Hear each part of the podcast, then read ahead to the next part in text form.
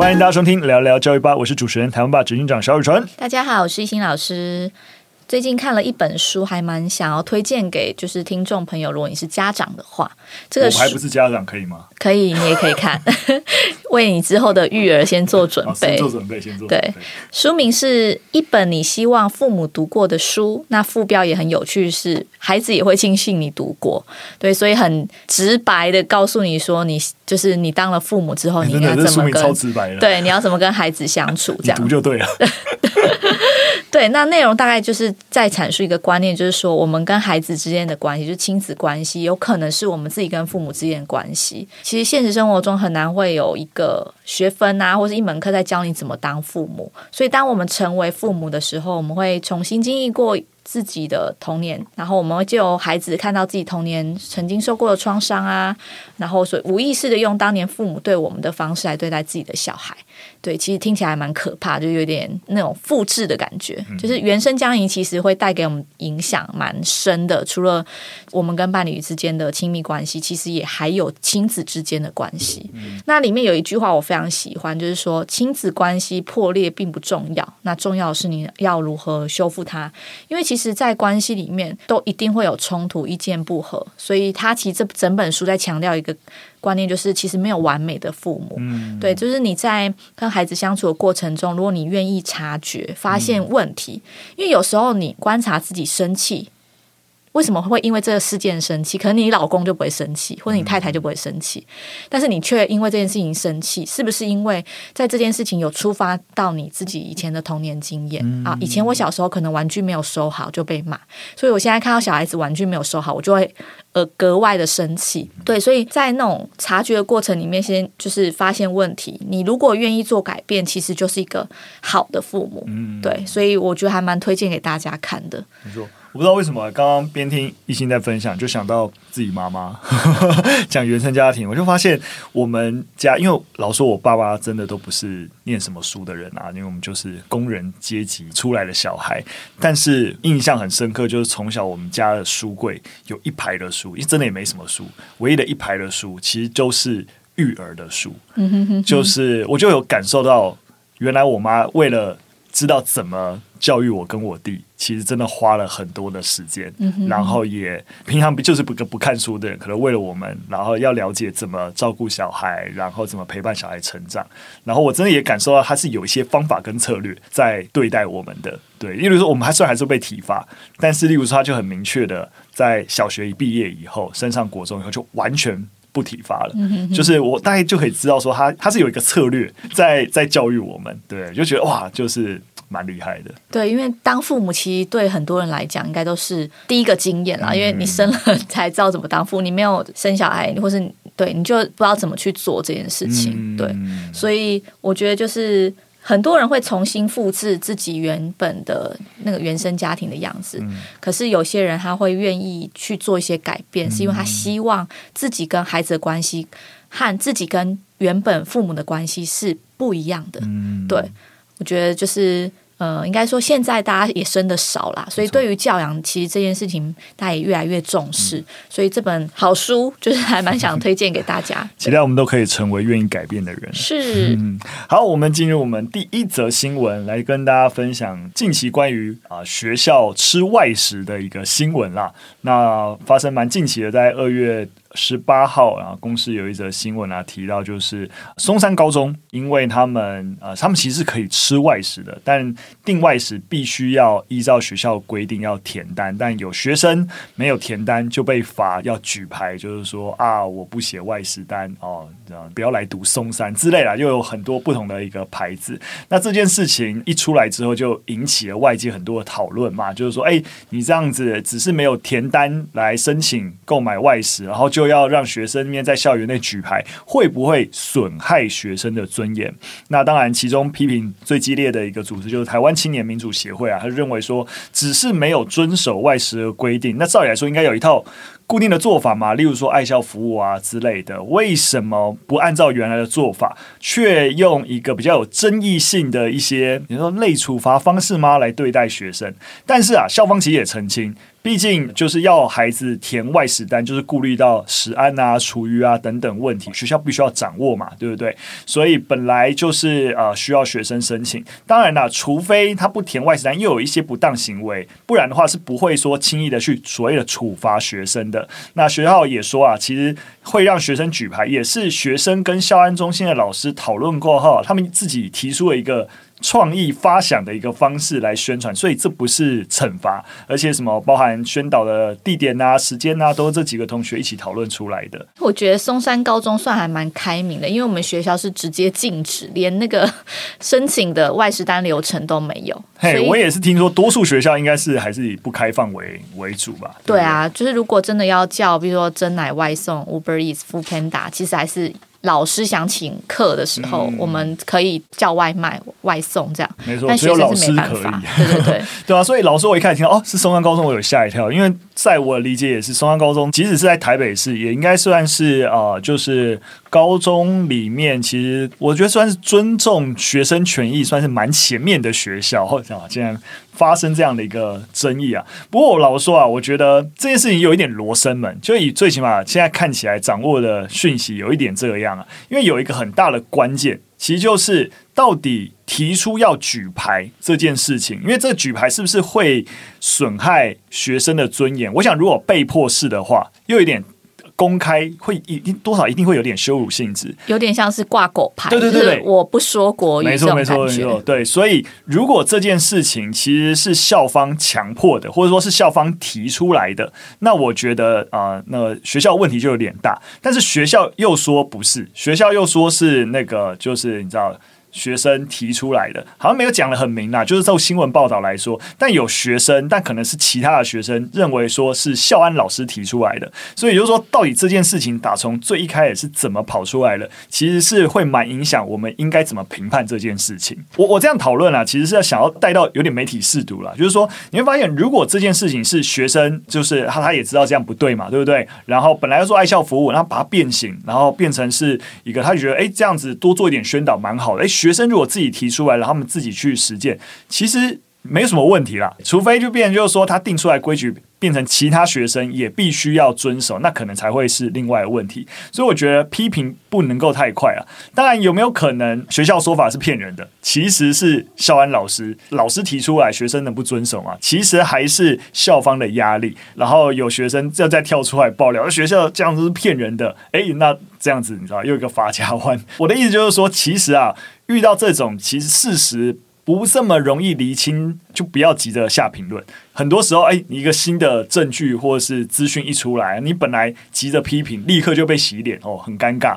而且有可能你本来很急着批评，觉得正义嘛，对不对？我要伸张正义，但结果反过来反而是落井下石。本来那个人已经被误会很衰了，然后你还面追着打，然后变成坏人一部分。所以我觉得，在尤其是非公共议题啊，有时候很多时候像最近什么有些人离婚啊，有没有做各种新闻，不要急着说啊。那你是渣男或是什么什么有了没有？不要急着去批评，很多时候那个是非曲直有点难厘清了。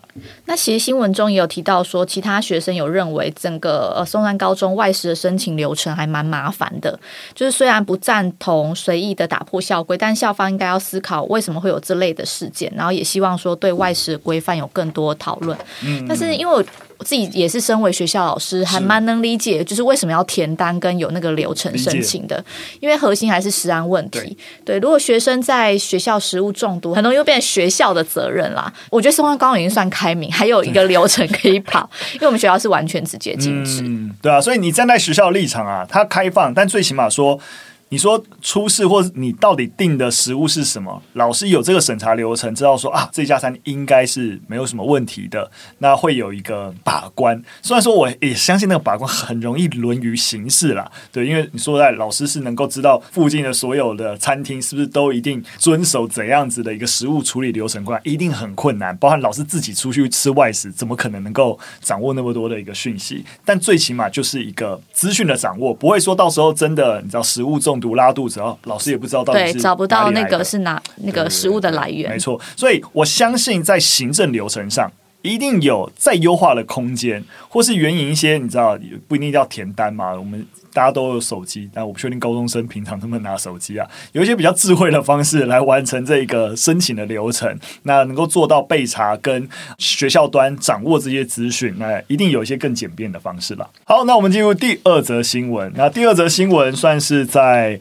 考试制度上面来说有一个很大的争议啦，针对高中生大学的分科测验，那分科测验啊帮。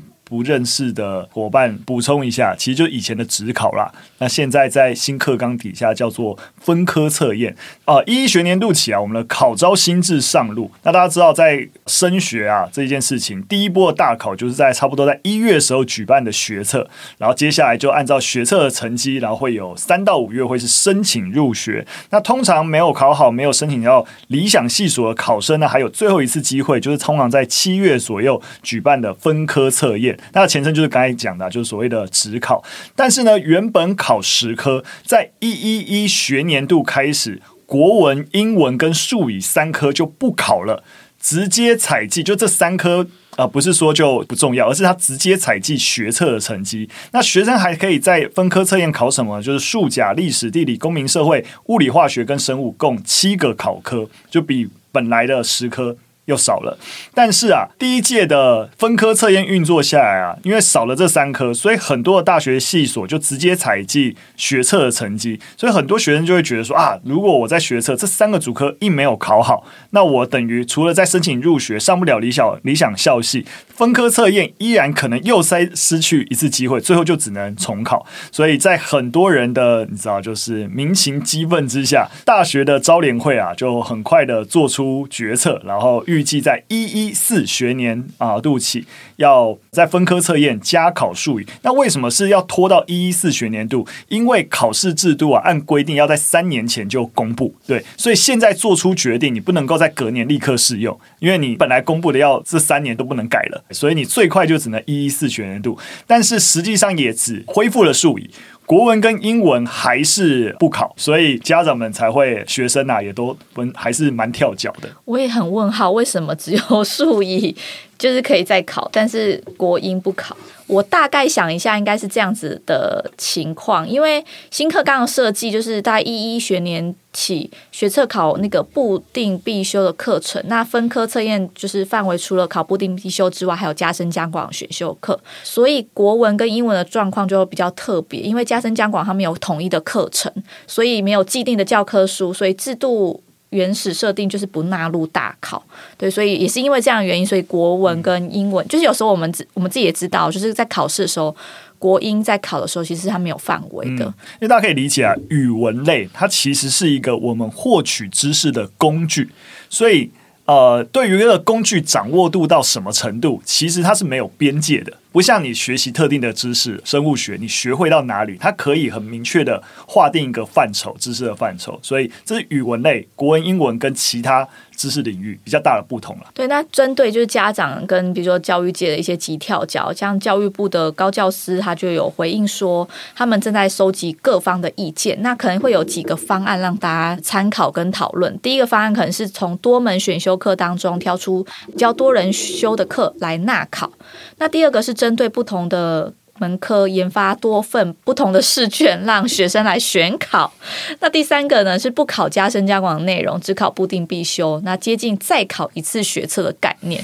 对，我觉得有点就是，其实这三个方案就最后都没有用了。对啊，对对对，就是 最后就哎、欸，好数术语好恢复好，然后其他两个造就，就是都不在这个三个选项之一。所以大家觉得啊，讨论那么多，还之前有讲有不同的方案，在搞笑吗？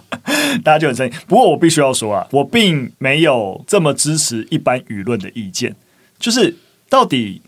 不再多考一次会怎么样吗？我是打一个问号，我没有支持教育部的决定，也没有否定这个决定，我是打一个问号。我觉得大家会在意这件事情，像刚才讲的，就是说啊，国英文还是只能沿用旧的成绩，那就不就是一试定终身？大家其实一直还是对我来说，我最经常听到对这件事情的批评，就是这个一试定终身的概念。但我真的不是很喜欢这个概念，就是大家还是抱着一个啊，我只要考试一次失败，我这辈子就毁了。但对考生来讲，就是毁了。他就是在分科测验里面，比如说他国英是啊，可是两科重点就是那个毁了什么？可能不能上好的科系。什么是好的科系？什么是好的学校？的好的科系。对对对，这就是一个很大的重点。就是实际上面，我们当然需要有一些鉴别跟分流，但是它到底对于一个人，在这个未来更长期的人生 生涯当中，到底会扮演怎么样决定性的影响？我是一个问号了，我不会说绝对不重要，但我我也不觉得要持续用那种一次定终身这个测验很重要，我同意。对，有没有到定终身，然后因此而放大它的影响？我多点跟大家讲，就是大家知道国中升高中以前也都是有两次考试。我们以前我自己以前考试的时候，我以前还是那叫什么学测，基本啊基测基测，对不起，基测叫基本学历测验，叫基测就会考两次。对，但是其实基测。走到二零一二年的时候，就已经只考一次喽。因为原因也很简单，考第二次人太少了，所以为了举办这样的大型考试，其实成本蛮大的。所以后来到现在的会考，其实也都只有考一次而已啊。你怎么就不说这是一次定终身？当然也不是这样，就大家也可以理解，国中升高中可能那个落差不会到很大。可是我觉得逻辑一致啊，就是你真的进入到大学，你真的不习惯或不喜欢，其实还是有一些。转校啊，转系的一些转学的一些机制，对，对我觉得大家不用那么看重考试啊。其实也有老师，也有国文科老师反映，就是说，哎，其实当你没有第二次的职考，可以让整个三年级的下学期，更多时候让国文课的运用更能够符合素养学习的标的，不会变成说啊，其实学生都还是要准备考试，那我还是花大部分时间一直都在帮同学做复习啊、考试准备整理啊之类的，而不是真的能够安排一些引导学生。在没有考试压力底下，能够学习成长的课程。好，那我们最后接着最后一则新闻，再继续来谈最热门的 AI 话题 Chat GPT，那之前有跟大家分享，很多的学校都开始禁用了。那前阵子啊，香港大学也正式禁止使用 Chat GPT。那台湾呢，啊、呃，最指标性的大学就台大嘛，其实也开始在研拟啊，要如何去看待这样的最新的 AI 科技。那香港大学也是啊、呃，直接从啊内部信件啊，告诉所有师生，很明令的禁止在所有的课堂作业或各种评估的作为当中。使用这个聊天机器人 ChatGPT，或是各种其他 AI 来参与课堂啦。就他们的理解啊，就是你使用这些东西，基本上已经符合了抄袭的定义，所以严格禁止。那台大我觉得相对来说就比较开放一些，就是台大目前面对这件事情啊，还是采取比较正面的一个态度，认为说这个趋势啊，就是 AI 辅助啊或人机协作啊，是这个趋势是不可挡的，所以看看能不能以一个善加利用的态度来面对，所以。其实校方并没有直接说好，我要怎么用 ChatGPT，目前只是先提出一些方向哦原则啦，来作为未来研拟就是学校政策的参考，我觉得蛮好的。我跟大家稍微分享一下，第一个点啊，就是觉得这个 AI 就是 ChatGPT 啊，可以作为教学优化的一个契机。那也就是说，我们应该鼓励教学是着重在课程知识的实践。而不是内容的转述。其实很多时候，你让同学写报告啊，或干嘛，也就只是把知识再转述一遍。那自然你就很担心，这是学生自己转述，还是 AI 在帮忙转述的？但是如果你不在意转述，而在于实践，其实 AI 可能甚至是能够辅助同学的嘛，对不对？所以，诶，我觉得这个思考点蛮好的。那第二个啊，就是。呃，台大认为啊，就教学现场本来就应该因应新的工具发展来做调整，所以啊，我们的学习评量的方式本来就应该要做出一些调整，在符合课程目标下调整，而不是啊，我就是只能让同学交报告，我就只有这种评量方式哦，所以 AI 导入啊会作弊，好，那就是禁止，不是吧？你应该去想的是，既然这是一个趋势，有新的工具，那你评量方式就直接改变就好了嘛，对不对？而不是因此而禁止，然后有本末倒置，这样啊，觉得蛮好的。第三点呢、他认为说，虽然 ChatGPT 这些 AI 工具啊，能够帮助学习上思绪的一个建立，但是也觉得是使用的人必须要了解整个 AI 的原理，并且针对它生成的内容做资讯上面的一个验证，然后借此来形成个人的观点，而不是单纯的接受工具产生的结果。我觉得蛮好的，就是说你可以使用工具，但不应该受制于工具，反而针对工具提供你给你的资讯要有辩证的一个警觉跟态度，我觉得蛮好的。那台湾青年民主协会，它也针对 ChatGPT 在教育现场上有做一些摘要性的报道，像是高中生他们就实测拿 ChatGPT 来写学习历程档案的心得，然后那个文章出来架构非常完整，然后教师还认为说，哎，看不出来到底是机器人写的还是学生写的。清大教授也将就是上学期末考的。考题丢入 ChatGPT，然后没想到他们竟答对了百分之七十五，所以他们将将直接过关啊！对，专案讨论说接下来怎么处理这些事情。那其实，在校园现场，就是我们自己办公室也有。就是其他行政组长，因为他们常常要发给家长一些文宣或是一些通知信，嗯、然后直接就叫 ChatGPT 来写，嗯、哇，真的写的还不错哎，就是 真的是一秒几秒钟，然后瞬间帮你生出亲爱的家长，然后接下来我们要什么什么事情，然后都写得很好，所以我觉得。使用这个东西是一个时代的趋势，禁止这件事情，我觉得是最烂的做法。嗯、应该是说，我们要建立一些机制，那求公平啊，或是像刚刚提到的学习评量，你要做调整，不应该就是用禁止的方式，嗯，反而是我们自己要因为这个新科技的出现而做一些改变。没错，虽然说我刚刚当然在方向上是蛮夸奖台大的做法，但大家也知道，目前这些都还只是一个原则。你知道，就是声明，当然都可以讲得很漂亮，对。当然愿意在这个时间点不是固步自封禁止，我觉得当然本质上还是蛮值得鼓励的。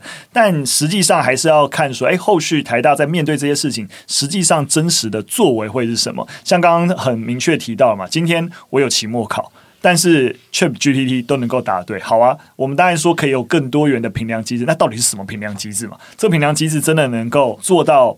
公平防弊，然后又能够更好的符合课程目标来检验学生的学习成果，那个结果的那个策略做法到底是什么？我们还是会等有端出这些东西的时候再来讨论。那你的做法有没有符合你现在提出来的原则？对不对？所以现在我们只是针对原则予以鼓励，还不知道台大接下来的做法是什么。到时候我们再来讨论。